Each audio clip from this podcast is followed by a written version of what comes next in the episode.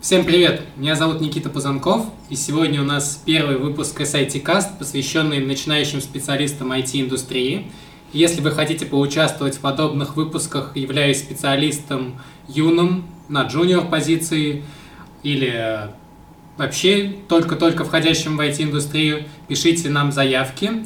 А сегодня у нас четыре, точнее три гостя, один из них пропал. А, мы послушаем их истории а, захождения в IT, как им работается сейчас, и в конце обсудим основные проблемы молодых специалистов, как с точки зрения этих самых специалистов, так и с точки зрения их работодателей и э, проектных менеджеров. А для начала представимся. Паша, кто ты? Меня зовут, зовут? Паша. Я фронтенд-разработчик в компании EPAM. И в EPAM я уже где-то полгода. И всего полтора года как фронтенд-разработчик. Спасибо. Ром?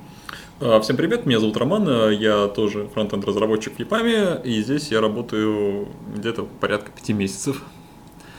Ну и Дима? Всем привет, меня зовут Дмитрий Николаев, э, я фронтенд-разработчик компании EPAM, работаю здесь где-то 4 месяца, а всего во фронтенд-разработке я где-то год с небольшим, наверное. Ну и на самом деле мы не специально сделали так, что у нас только фронтенд-разработчики и только из одной компании, но так получилось. Вот. А, надеюсь, в следующем выпуске будет кто-то кроме них. Просто только они бездельники. Ведущий у нас бэкэндер бывший. Да, ведущий вообще не программист. Ну хорошо, и для начала давайте послушаем веселые истории и начнем в обратном порядке. Дим, расскажи про свой путь, как ты в итоге дошел до жизни айтишной. Захожу я, значит, в мебельный, в отдел стульев. Нет, шутка. Как Италия. Я работал на заводе, и ну, там было скучно, бесперспективно, и скучно, и бесперспективно. Я уехал в Германию от такой жизни, но так как там был контракт на год, то рано или поздно мне нужно было возвращаться домой. Э, естественно, я понимал, что по приезду мне нужно будет приезжать, э, работать обратно на заводе. Я этого очень не хотел, поэтому за какое-то время до, до приезда домой начал учить э, верстку, CSS, это все JavaScript. Нашел первую работу, потом прошел через какое-то время курсы EPAM, и вот, я здесь. Хорошо.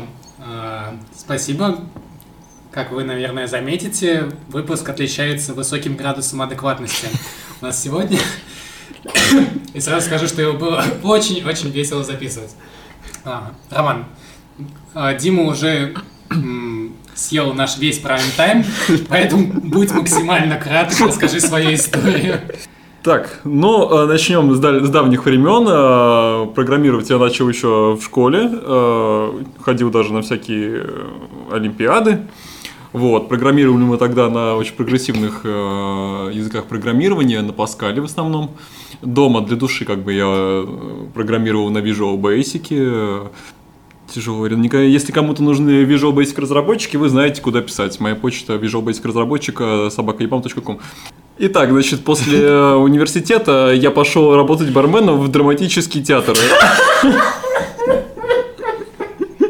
Мы проверим все эти факты обязательно после выпуска. Так смеешься, потому что это все точно неправда.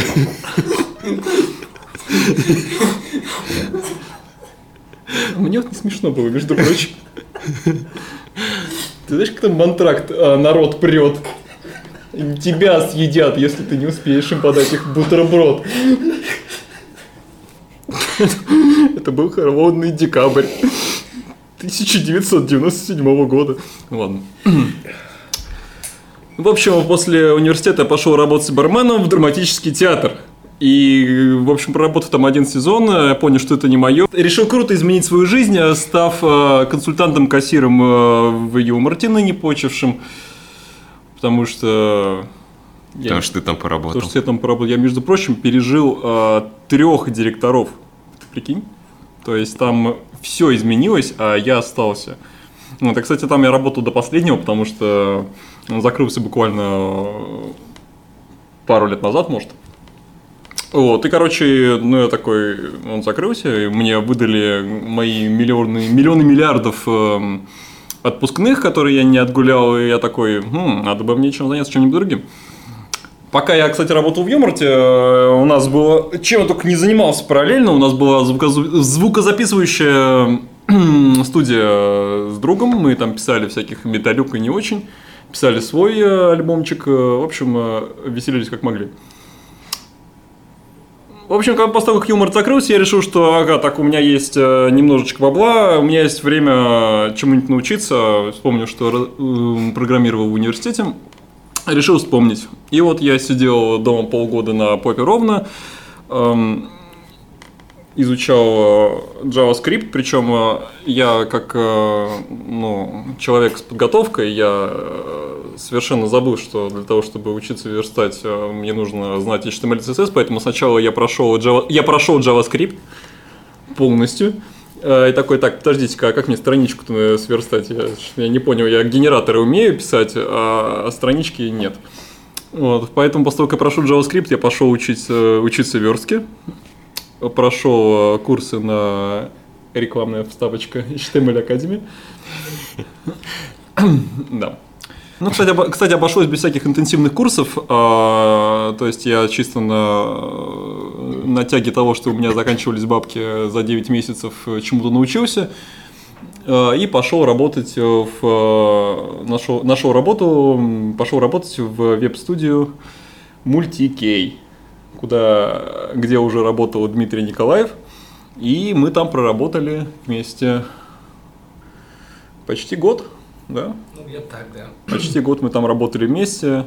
Там мы занимались э, версткой всяких интернет-магазинчиков. э, были разработчиками все в одном, потому что э, потому что у нас были там мы, у нас там использовались прогрессивные технологии э, ModX э, и jQuery, поэтому мы э, создавали страницы, каждый э, сам создавал ка- каждый сам создавал свой сайт э, с нуля, по сути, занимался и бэком, и фронтом.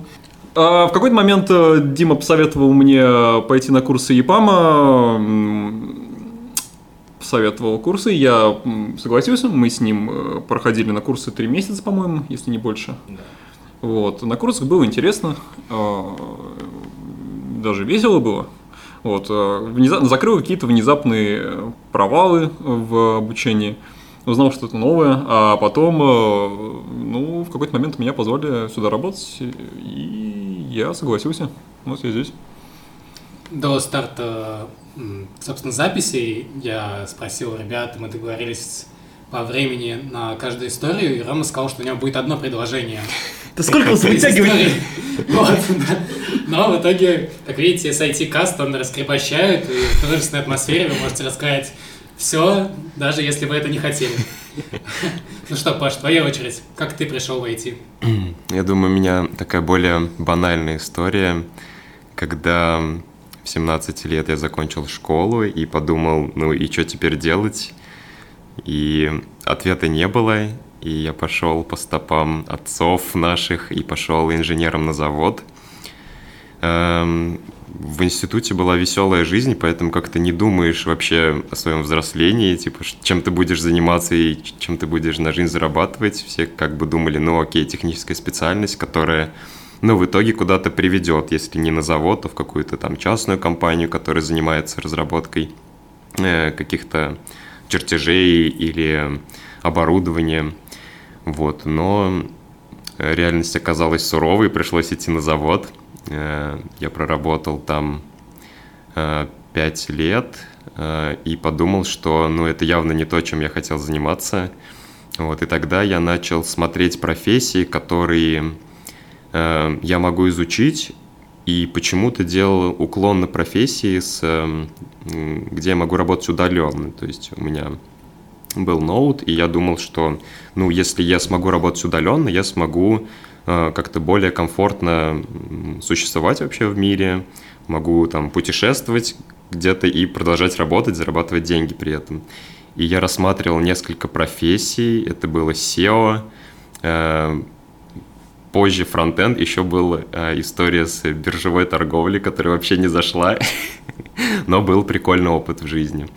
Вот. Эм, проходил собеседование на SEO, когда вообще не знал ничего про SEO. Это было самое стрёмное собеседование в моей жизни, где меня спросили, э, кем ты себя видишь через пять лет. Я сказал, ну, типа, ну, начальник вот вашей организации. Это было супер стрёмно, и э, я понял, что рерайт, копирайт текстов — это вообще не то, чем я хочу заниматься. Я настолько далек от этого, что прям вообще максимально. Вот, и тогда, э, по-моему, на моем дне рождения Никита сказал, что вот есть такая штука, как фронтенд, если хочешь, я могу тебя научить. И научил. Да, да. Вот, было, было парочка занятий, после которых я понял, что самому действительно будет двигаться быстрее, и Курсы это хорошо, но, наверное, каждый должен понимать, что если он не будет вкладывать своих усилий, кроме каких-то курсов, то ничего не выйдет в профессии.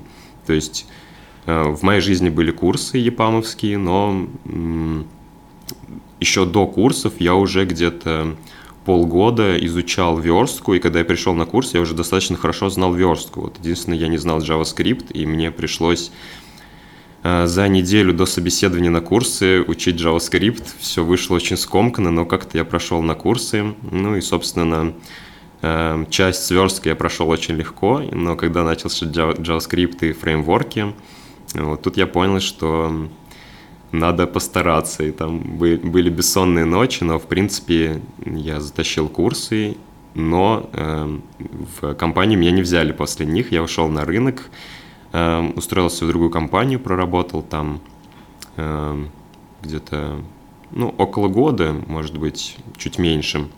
Вот, и уже пришел в EPAM в статусе middle разработчика. Вот. А, замечательная история, спасибо.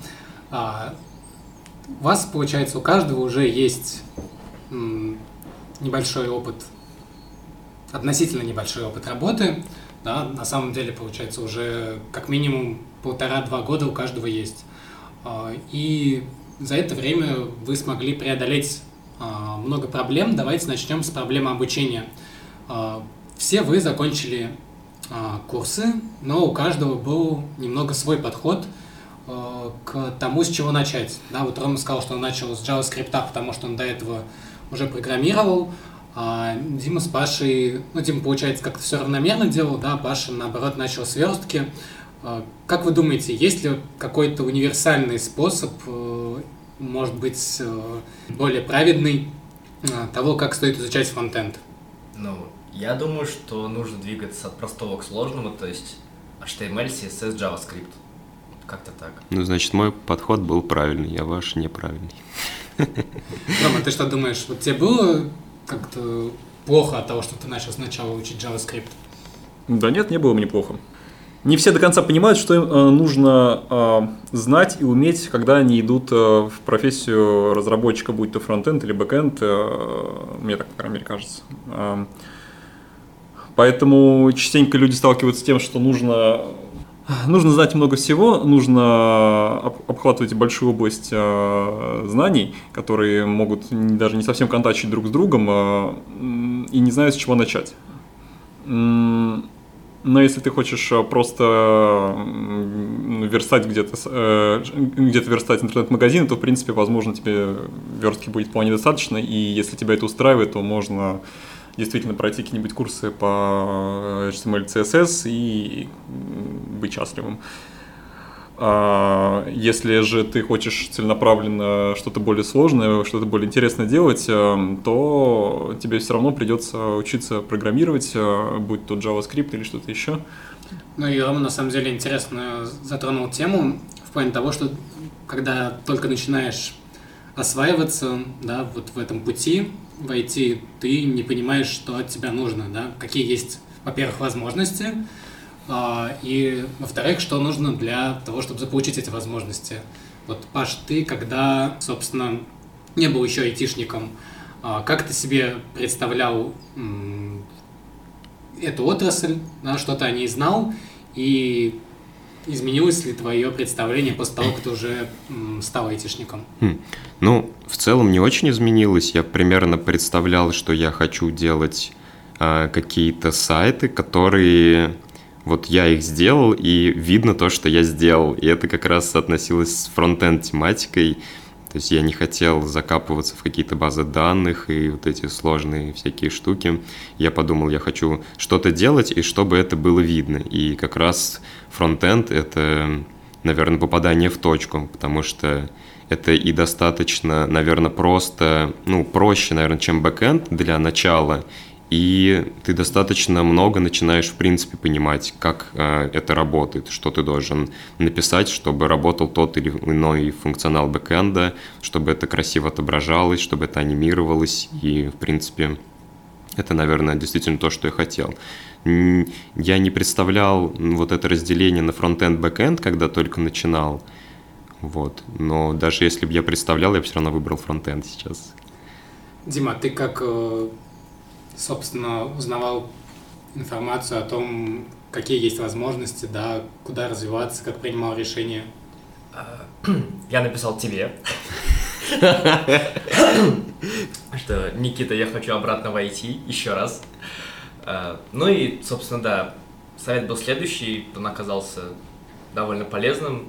Посмотреть, кто требуется в Самаре, отсеять то, что я не могу быстро освоить, или то, что я не хочу осваивать, и оставалось в итоге два-три направления. Одно из них было фронтенд, и так как я ну, примерно представлял, что такое верстка, я думаю, ну вот пойду сюда. И получилось так, что это направление зашло и нравится, да. Рома, у тебя получается, так скажем, был уже бэкграунд, было уже понимание, что такое программирование, что такое разработка, но почему ты сразу туда не пошел? Ну, потому что все мы были молодыми и глупыми, э, мне хотелось больше времени для себя. Я, как уже сказал, писал в то время э, металл-оперу. У нас э, целый альбом был. А мы занимались с товарищем записью других групп, звукорежиссурой. Я активно занимался звукорежиссурой. В основном, в основном потому, что просто не особо хотел что-то менять на тот момент. Мне было норм.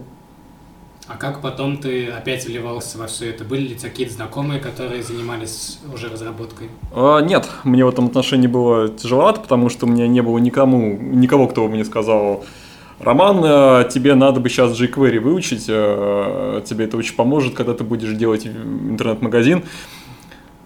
Э, поэтому приходилось составлять списочек того, что мне в принципе нужно выучить, потом э, пытаться понять, что я пытаюсь выучить, э, и как-то все это вслепую. Э, так что нет, не было. Смотри, ты назвал, по-моему, HTML Академия, да, ресурс, на котором ты изучал.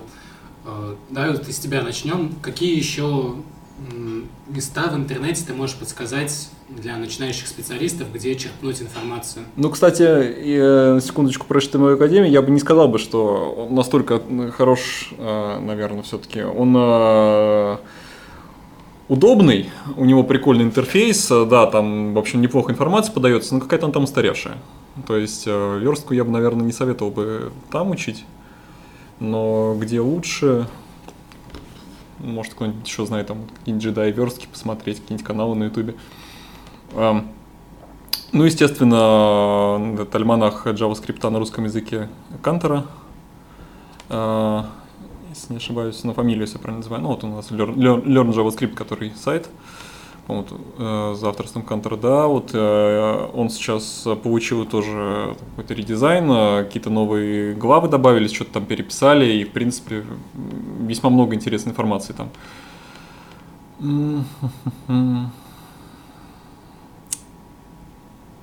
Что еще? Может, Паша с Димой помогут?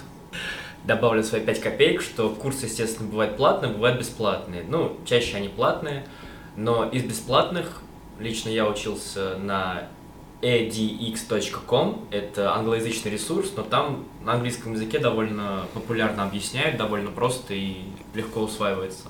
Также из платных курсов есть э, Udemy, это платформа, где продаются курсы, там зачастую бывают очень такие прям мощные скидки, когда можно урвать за, там, не знаю, 500 рублей курс, который стоит 10 тысяч рублей.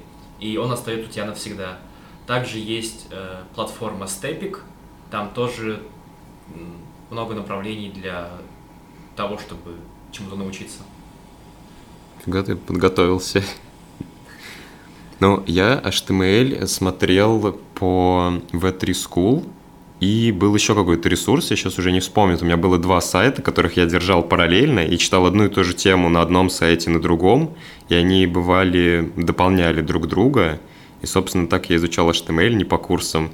И, наверное, самое полезное, что было в начале обучения, э, товарищ мне скинул э, сайтик, эм, где были практические задания, очень простые, типа сделать блок, внутри еще один блок, например, с картинкой. То есть это очень простые задания по верстке, но когда я читал теорию, я такой, так, сделать блок, и что это такое, как это работает, начал смотреть. И, в общем, там было 100 маленьких заданий, и, по сути, за два месяца я, наверное, все их сделал, и они прям супер помогают освоить материалы, которые ты теоретически только читаешь.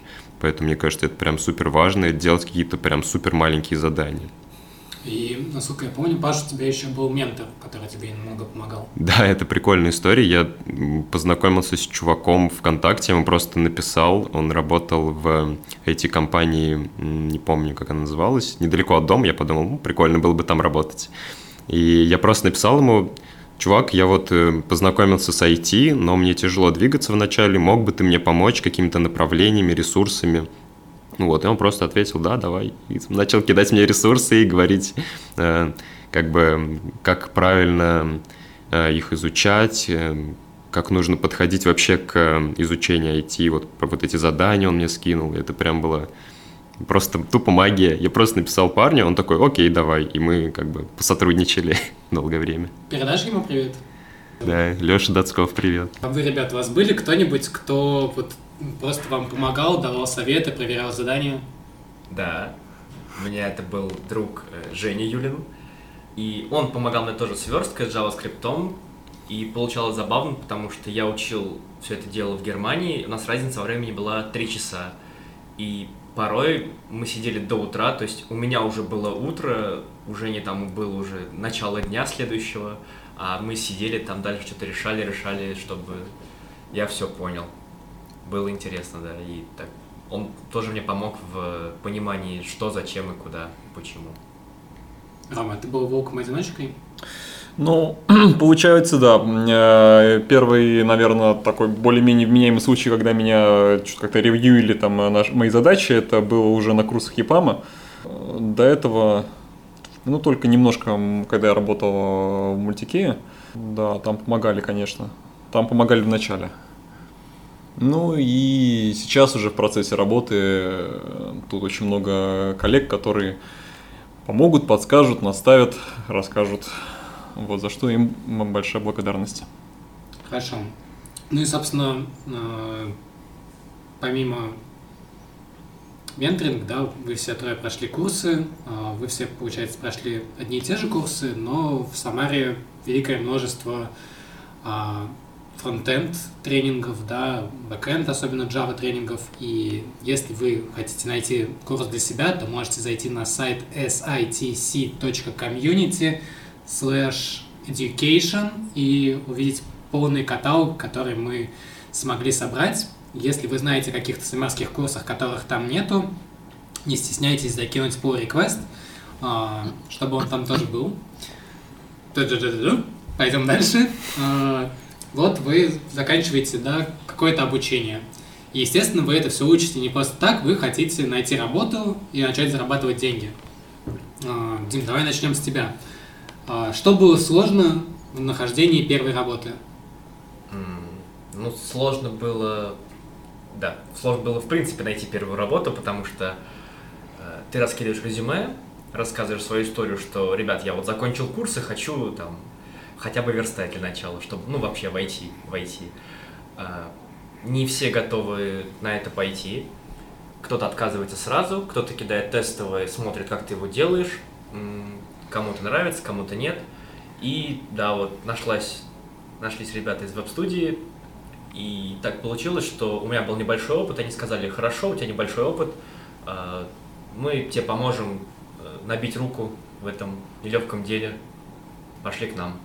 Ну вот так вот через, наверное, месяц поисков и собеседований я нашел место, где меня без опыта смогли взять и активно учили и натаскивали, что и как надо делать. Хорошо. Паша, у тебя как обстояли дела? Ну, после курсов меня не взяли в ЕПАМ, поэтому я пошел на рынок и буквально второе собеседование меня взяли на работу. Но как самое сложное после работы – это пройти собеседование, потому что ты не уверен в своих силах, твои знания еще не уселись в голове, то есть тебе спрашивают вопрос, ты как бы слышал о нем, но у тебя нету практики, чтобы сказать, что да, вот я пользовался, и ты можешь только теоретически объяснить, как это может работать. И тут, наверное, сложность доказать, что ты действительно сможешь выполнить ту работу, которую тебе могут дать. Вот. Но я пришел на свою первую работу, мы либо позже об этом поговорим, либо сейчас расскажу. Расскажи сейчас. Вкратце. Ну, в общем, я, меня взяли на проект, где я был единственным фронтенд разработчиком и был еще full stack разработчик, который мне помогал по реакту. Это вообще было не его зона ответственности, но так как я был совсем зеленый джун, он мне помогал, и по сути он прям очень сильно меня прокачал в начале моей карьеры. И действительно давали проекты, где я был один фронтенд разработчик, и мне давали задачи, и приходилось их все выполнять самому, потому что не было ни у кого спросить, и вот это прям супер крутой опыт, э, супер сложный, супер нервный, но он очень много дал в итоге в последующем, когда э, я проходил собеседование дальше, меня спрашивали, что ты делал, я говорю, ну вот я вот этот проект писал один, вот это один, и это очень нравится э, заказчикам, которые спрашивают об этом. Значит, ты уже точно можешь сам работать, и тебе никто не нужен. Вот. Хорошо. Ром, у тебя как обстояли дела? А, ну, так же, как у Димона. То есть найти первую работу очень сложно было. Я раскидывал резюме не только по Самаре, но и на удаленку, и в Москве, и даже мне присылали тестовые задачи. Самое, помню, самое мое первое собеседование, я собеседовался тогда на удаленке а, по скайпу. Вот, и я одел красивую белую рубашку, и в итоге мы даже видео не включали. Чувак просто зашел на код шеринг, э, написал мне задачу, э, чувак, короче, сконкатинируй мне два массива. Я написал э, лет А равно массив, лет Б равно массив, А точка push B. Он такой, понятно, мы можем на этом закончить, спасибо за ваше время. Так что неправильно вот это. Это то, почему я рекомендую сертифицироваться интерьером, чтобы потом не происходило таких казусов. Да, но э, в общем, э, было все не очень гладко. Были еще смешные случаи, когда э, давали сверстать страницу, которая на вид были достаточно сложными, хотя потом, спойлеры, я узнал, что достаточно часто используемые приемы, а, которые я не знал, как сделать, а, и поэтому делал все руками. Например, на странице были иконки с часами, явно взятые из эм, какого-нибудь... Flat icons какой-нибудь. Да, что-нибудь такое. А я писал их вручную с ФГшками.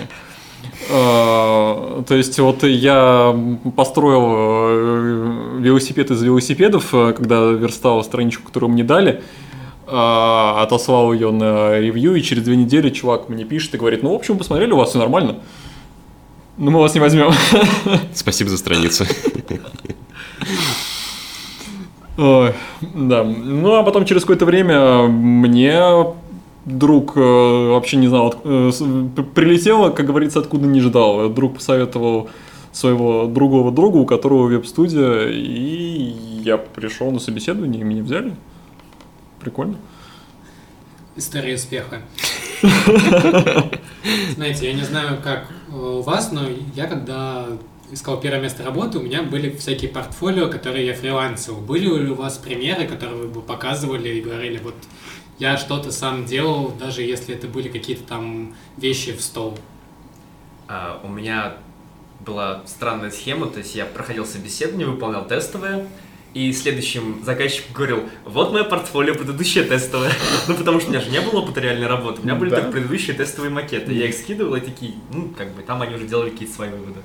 Самое смешное было, мне как-то раз скинули макет, и там был рыбный текст, о котором я узнал позже. Я сижу, перепечатываю его, и как бы, ну, я знаю какие-то языки, да, и я такой печатаю, и он совершенно нелогичный. И Жене говорю, Жень, что это за текст? Он, он такой, а чё? Я говорю, да я печатаю, мне сложно, я ну, он нелогичный. Э, В общем, когда друг э, просмеялся минут через 15, он говорит, смотри, скидывает мне ссылку на сайт loremipsum.ru, и там вот этот сгенерированный рыбный текст, который просто вставляет в макет, ну, чтобы было видно, как твой текст будет э, выглядеть на сайте. То есть этот текст не нужно было перепечатывать. А так как я был, ну, не то чтобы зеленый, а какой-то ультразеленый. Бесцветный. Бесцветный. Я таких вещей не знал, поэтому да, про иконки тоже я их такой, типа, где их взять? Тут мне Хоп Женя скидывает сайт, а где откуда, откуда берут обычные иконки. Так что, да, было много смешных казусов, потому что, как Рома сказал, были какие-то приемы, я о них не знал, но меня направляли. Мне не приходилось перепечатать лорем Ипсум до конца. Что ты сделаешь ради своей первой работы? Хорошо. А, У меня, наверное, все было проще. Наверное, секрет успеха, как я прошел всего лишь два собеседования и устроился на работу. Я в качестве портфолио использовал задание с э, курсов. Э, Финальное задание на React, оно достаточно сложное. Там три страницы, есть логика сортировки, есть логика запроса на бэкэнд, ты поднимаешь локальный сервер, то есть у меня было вот это задание, и еще было моих 100 маленьких работ. Я мне сказал, ну вот, смотрите, вот это мое главное задание, а еще есть в репозитории 100 маленьких работ. Мне сказали, ну, конечно, мы их смотреть не будем, но мы тебе верим. И посмотрели, собственно, финальное задание с ЕПАМ и говорят, вот это круто, окей, берем. Сам сделал, сам, говорит, такое же сможешь сделать? Я смогу. Ну, все, у нас такие проекты есть. Поэтому все достаточно просто было. Рома, у тебя были какие-нибудь задатки? Работы? Программист. Нет, э, ну, э, Просто фаршу делал. Говорим, говорим, а потом такой, Роман, а у тебя, кстати, а ты что здесь делаешь? А ты вообще нормальный? не, ну было ли у тебя что-то, что ты мог показать?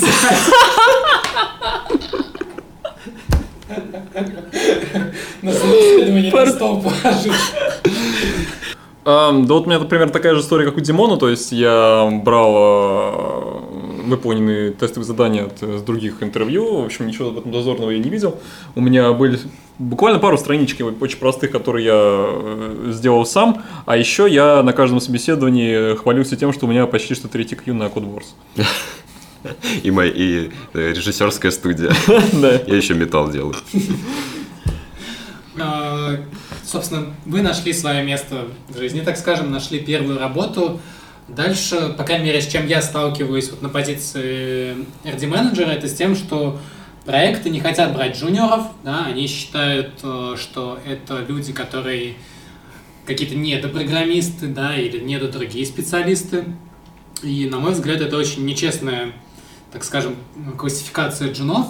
На мой взгляд, это просто люди, которым нужно объяснить задачу и присмотреть по мере выполнения этой задачи, но это уже специалисты, да, это все-таки специалисты, просто э, начинающие. Вот сталкивались ли вы с чем-то подобным, что чувак, мы тебя не возьмем, нам нужен там только middle senior. Да, да, конечно, я думаю, что сейчас в индустрии, ну, многие считают, что лучше взять одного хорошего медла или сеньора, чем набирать э, группу джунов, которые будут э, как лемминги ходить, сталкиваться друг с друг с другом лбами и отнимать э, время настоящих э, программистов. Вот, но это может быть отчасти правда, а может быть и нет. Вот э, э, хочется верить, что люди, приходящие в эту индустрию, им действительно достаточно просто, ну, дать задачу, объяснить, как ее делать, э, как, какие-то дать ресурсы, и люди справятся, и многие справляются действительно. Но есть и те, кто э, пришли только по веянию моды или ради денег, и они не хотят не учиться, они ничего не хотят, они хотят просто хотят просто, чтобы все у них было, и ничего за это не нужно было делать.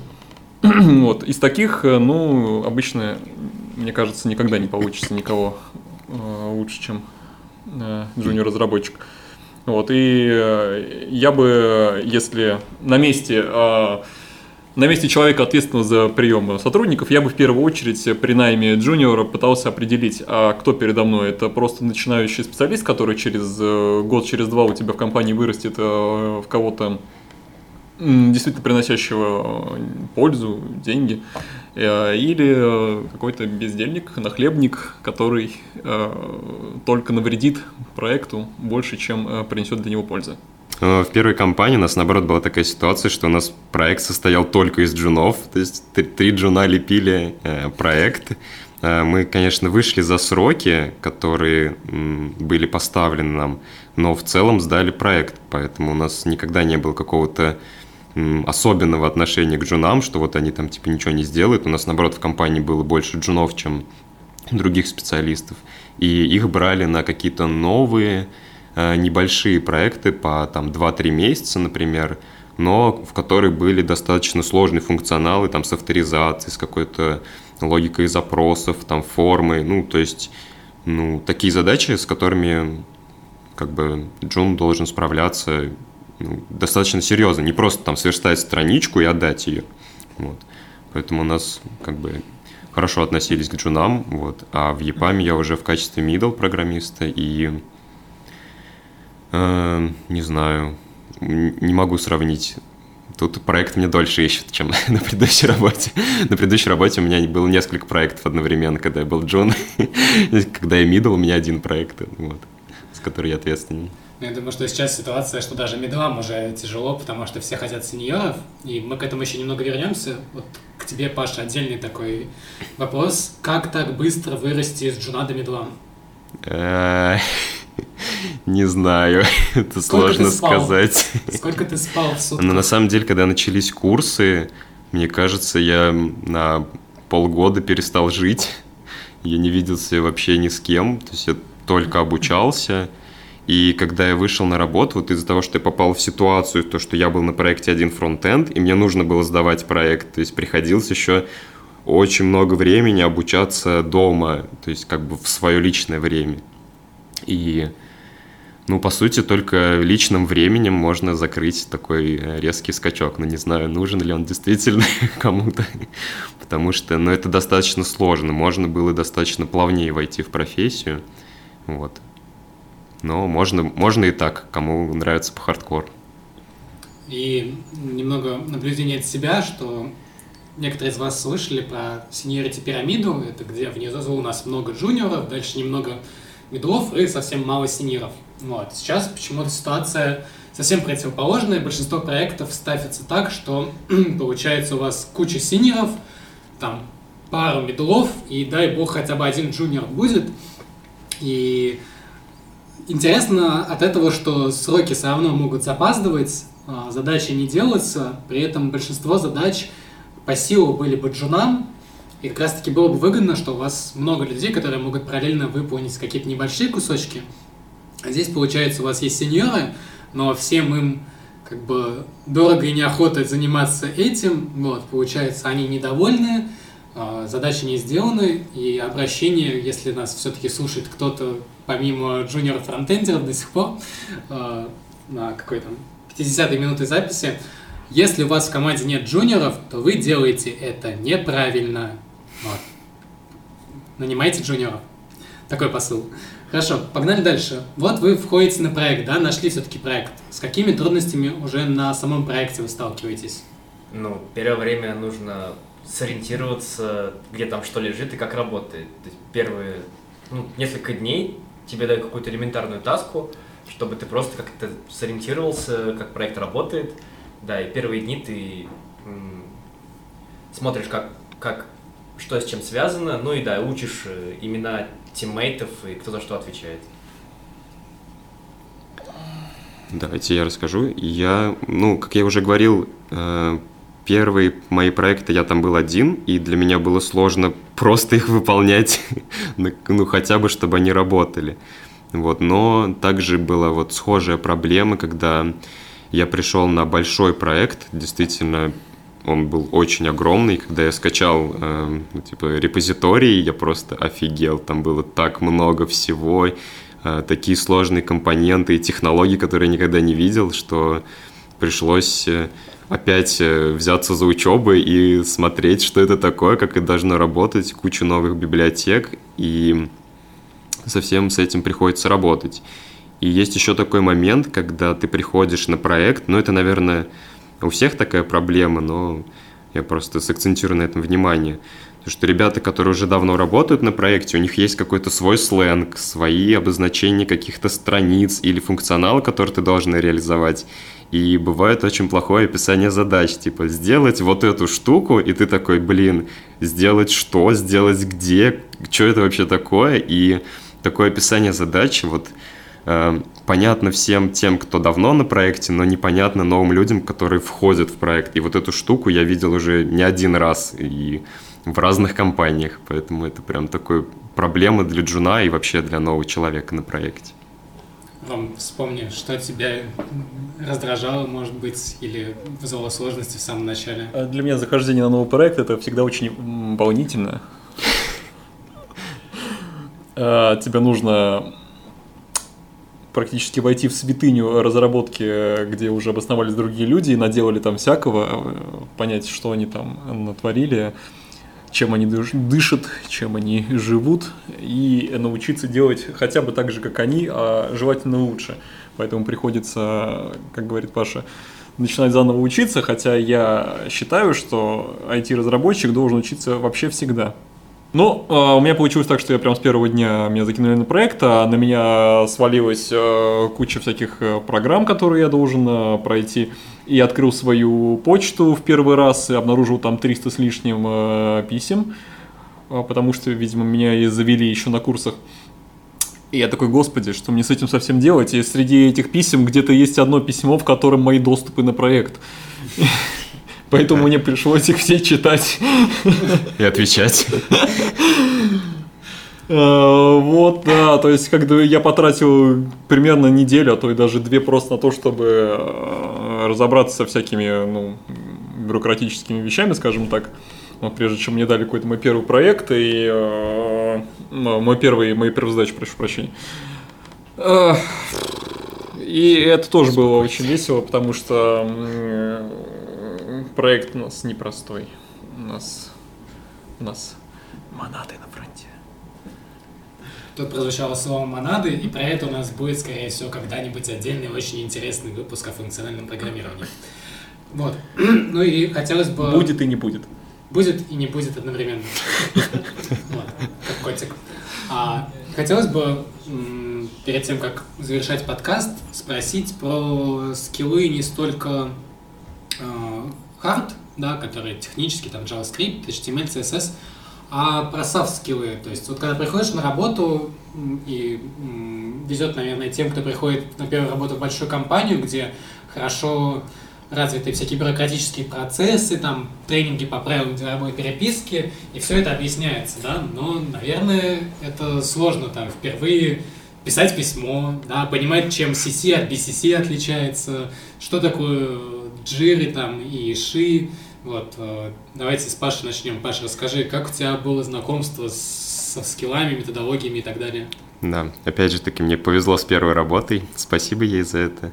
Потому что когда ты один разработчик на проекте, и такое ощущение, что только тебе этот проект и нужен, на тебя сваливается какая-то э, управленческая роль, ну, неофициальная. То есть э, есть какие-то задачи, и ты видишь, что проект очень медленно двигается, если ты их не раздаешь. И я просто начал раздавать задачи э, ребятам, они не были против, я согласовал это с э, как-то э, как-то кто управляет проектом у нас там не тим, да, наверное, project менеджер вот. Он просто был project менеджер всей компании, всех проектов, вот. И меня же назначили скрам-мастером, это тоже отдельная история. Мне сказали, будешь скрам-мастером. Я сказал, да, а что это? Вот так я стал скрам-мастером. И, по сути, я делал митинги, ретро и какое-то планирование работы, и, по сути, это как-то стало естественным образом, то есть не то, что мне сказали, вот ты теперь распределяешь всем задачи, а просто я понимал, что если вот мы сейчас все там три джуна, например, возьмемся за какой-нибудь один блок, у нас будет куча конфликтов, а другие блоки просто не будут разрабатываться. И поэтому я начал распределять немножко команду, и мне дали такую э, как-то доступ к, к этой функции. Вот, и это очень прикольный опыт. Но когда я пришел в EPAM, тут, по сути, достаточно хорошо выстроена система. Я попал в команду разработчиков, ну, очень сильных разработчиков, которые достаточно э, правильно понимают, что они должны делать, что от них ждут, и, по сути, здесь я просто разработчик. То есть э, сейчас у меня нет каких-то управленческих э, обязанностей, поэтому я могу заняться именно разработкой глубже. Но опыт с первой работы, он очень классный. И все-таки это дало, э, что сейчас, когда мне дают задачу, я не теряюсь и не начинаю делать, например, какую-то наполовину написанную задачу, а я вот прям до конца узнаю, что это, как это э, работает с другими задачами, а может быть, нужно сейчас там другой блок начать делать, а это там подождет. Ну, как-то начинаю разбираться, а не тупо беру задачу и выполняю ее. Рома, у тебя как по софт-скиллам? На моей первой работе э, soft skill главный заключался в том, чтобы не разогревать рыбу в микроволновке и не мазать сыр. Лицо. А то бывает такое. Не дышать а, на коллег после того, как поел сыра э, с, кеп, с, с кепчиком. Если ты мог быть недостаточно не мерзким, чтобы не, отвр- не не заставлять коллег выходить из э, того же помещения, где ты находишься, то ты проходил после этого. Окей. А в большой компании можно греть все что угодно? Эм. Эм, Как-то в большой компании, кстати, достаточно быстро я влился в процесс. эм, Ну, у нас, у нас на ста- на старой работе не было никакого скрама. Опять же, вот как, как у Паши, я работал практически сам над своим, сайт, над, над своим сайтом. А, И в новый в новую парадигму работы было влиться очень даже просто. То есть я пришел, посмотрел, как люди э, работают в жире, э, как э, митинги проводят, и в принципе буквально через, может, неделю я уже был вполне себе активным участником таких э, митингов, э, понимал, что происходит, и я считаю, что это очень э, важный и полезный этап любой разработки. Хорошо. Дим, как твои софт-скиллы поживают? Ну, так как мы с Ромой вышли из одного места,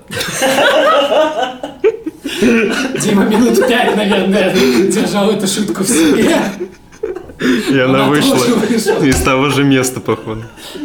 в общем, так как мы с Ромой пришли с э, одной студии в одну компанию, у нас бизнес-процессы ну, были примерно одни и те же. То есть там мы отвечали каждый сам за себя. Э, В большой компании все довольно понятно, довольно хорошо структурировано, и ты первый день смотришь, что к чему, и на второй ты уже вливаешься, понимаешь, когда у тебя какой митинг, когда тебе что нужно сказать, и когда тебе нужно работать. Вот, а учиться нужно всегда. Поэтому, да, в большой компании вливаешься довольно быстро, когда есть понятный бизнес-процесс, организованный. Окей, ну и просьба каждого из вас дать два совета. Один совет а, тому, кто вот сейчас в начале пути и хочет стать, например, фронтендером.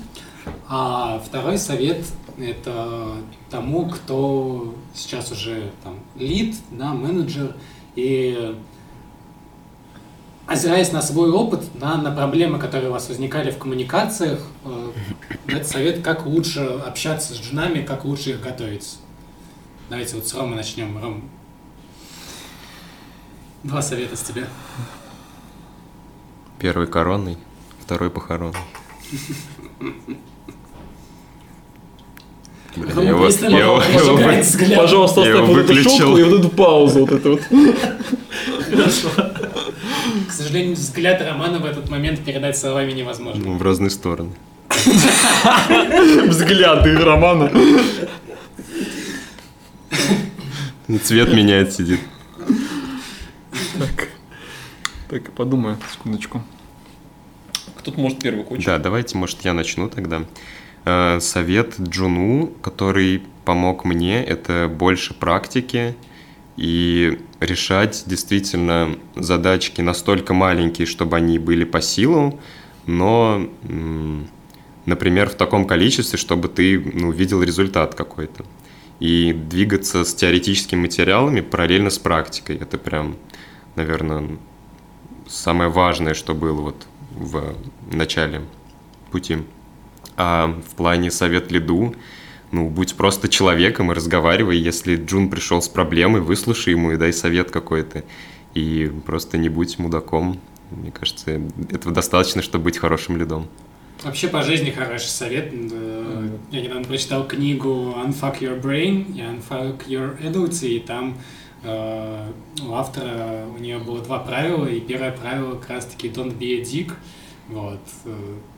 Ну, Дим, Ром, кто-нибудь из вас готов? Ну, совет Джуну э, пользуйся глазами.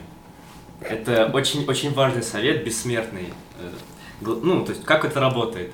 Если у тебя что-то не получается, скорее всего, ты где-то что-то пропустил. Проверь. Проверь еще раз. Полезь в Google и проверь. И раз на 500, ну, то есть, со временем количество раз от нескольких сотен до нескольких десятков сократится, и ты уже будешь знать, что где смотреть. Ну, то есть, да, чаще всего ты делаешь, скорее всего, все правильно. Ну, если ты делаешь там по документации или по понятному тебе э, какому-то руководству. Если что-то не получается, то просто используй глаза. Не читай по диагонали, а читай все буквы и все знаки препинания. Потому что каждая запятая и каждый пробел важен. Пробел это вообще, да, это порой боль, когда нужно их отловить. Так что, да, пользуй глаза. Это, это важно. Второй совет.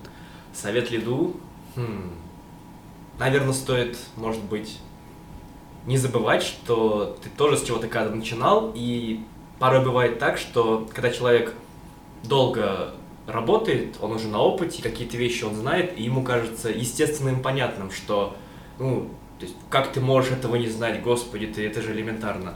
А человек еще зеленый, и он может этого не знать. Он может на стрессе этого не вспомнить, и да, нужно понимать, что не все, ну, опыт, не все рождаются сразу с опытом, не все рождаются сразу с скилловыми чуваками. Нужно это, наверное, понимать и как-то вот помнить, что когда-то и ты был таким же зеленым и зеленым маленьким джуном. Роман. Да, в общем, э, мой совет любому джину – это будь э, голодным. А, Всегда ищи возможности, всегда пытайся двигаться дальше. А, Хорошо, если ты найдешь кого-то, кто тебе в этом поможет. Если не сможешь, то э, ищи дальше. И обязательно что-нибудь, да, за что-нибудь да ухватишься. А, Пока у тебя есть энергия, пока у тебя есть интерес, пока есть запал, реализуй его в то, что поможет тебе стать лучшим специалистом, будь то это просто обучение, будь это, я не знаю, каких, приобретение каких-либо связей, э, хороших знакомств. Ходи на э, какие-нибудь метапы, даже если ты не понимаешь, э, о чем там говорят эти страшные дяди и тети. Мы здесь в СИК подкаст не сексисты. Э, э, учи все, что найдешь, все, что относится к твоей профессии, э, не забывай э, отдыхать. Э, хор- Хороший сон – это важно. Э, Совет Лиду. Чувак, зачем тебе все это оставь? А, не надо, просто, блин, у тебя же куча бабла, тебе не... Успокойся, перестань читать документацию, перестань пытаться разобраться с этими, с этими недотепами, просто возьми билет, уедь куда-нибудь, отдохни, ты не убежишь от себя, деньги не купишь, да-да-да-да-да, но все-таки что-то, что принесет тебе это счастье, купить можно, господи, забудь на секундочку про работу, иди просто отдохни, потом возвращайся и, может быть, э, немножечко попроще будешь относиться к жизни. О, господи. Какая-то личная история. Нет. В комнате стало очень жарко и влажно. Окей, а, да. А, мы в этой касте не расисты, не сексисты, мы замечательные пушистые. И спасибо, что дослушали этот выпуск до конца. Я думаю, Дима оставит очень много смешных моментов.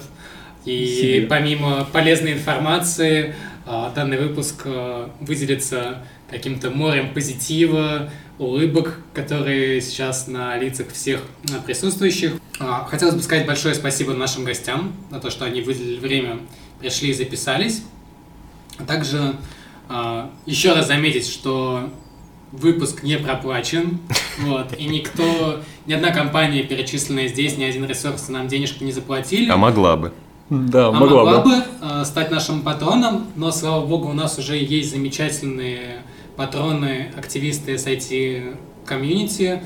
Э, Спасибо вам большое, что поддерживаете нас. Спасибо, что дали возможность купить этот замечательный микрофон, на который мы записываемся. И вообще каждый месяц даете нам веру в то, что мы занимаемся чем-то полезным. а не просто так балду гоняем. Вот. Спасибо вам еще раз. И удачи! Всем пока. Всем пока.